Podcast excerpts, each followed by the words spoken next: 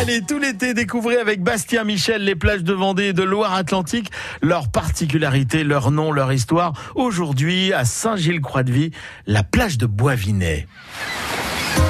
Une des plus jeunes plages de la région.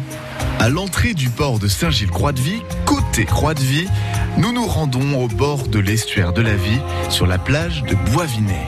L'ancien Boisvinette a donné son nom au quartier et à la plage. Il n'y avait ici que des rochers auparavant.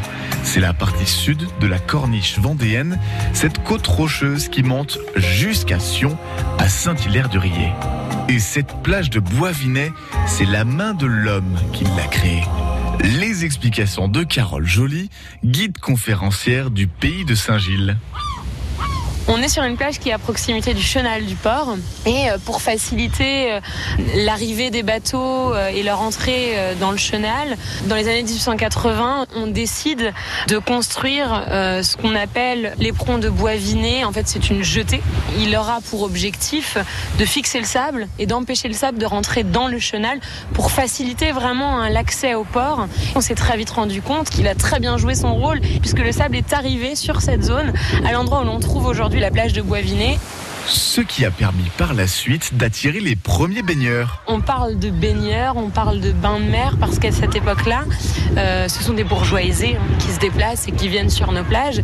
Et ces bourgeois aisés, ils viennent dans un premier temps euh, pour des raisons un petit peu thérapeutiques. Hein. Les bains de mer sont nés en Angleterre euh, au début du 19e siècle et c'est des médecins qui conseillent aux gens de se baigner en mer pour pouvoir se guérir de plusieurs maux. On va construire toute une, une économie autour des bains de mer. Ces bourgeois aisés vont d'abord venir en séjour, puis vont s'installer de manière un petit peu plus durable.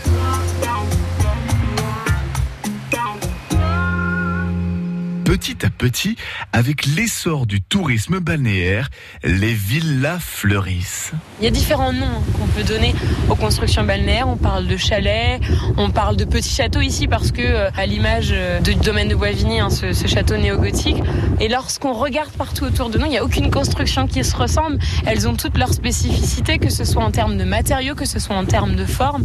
C'est un petit peu une carte d'identité du propriétaire. On veut montrer euh, ce que l'on vaut, entre Donc on va faire construire des, maisons qui sont un peu à notre image, ou, du moins à l'image veut, qu'on veut renvoyer.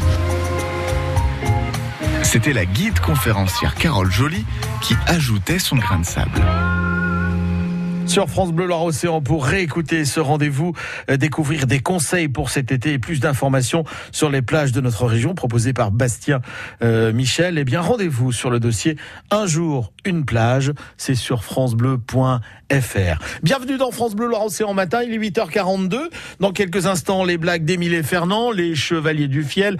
On aura pour vous tout à l'heure, eh bien, le grand bain. Vous allez jouer avec nous pour me faire plonger dans la piscine, comme tous les jours. Je vais aller chercher pour vous une bouteille avec un beau cadeau à l'intérieur. Et puis, euh, on a de la musique pour vous également. Vous aimez Michael Field, Moonlight Shadow? Eh bien, c'est pas plus mal. C'est maintenant, tiens.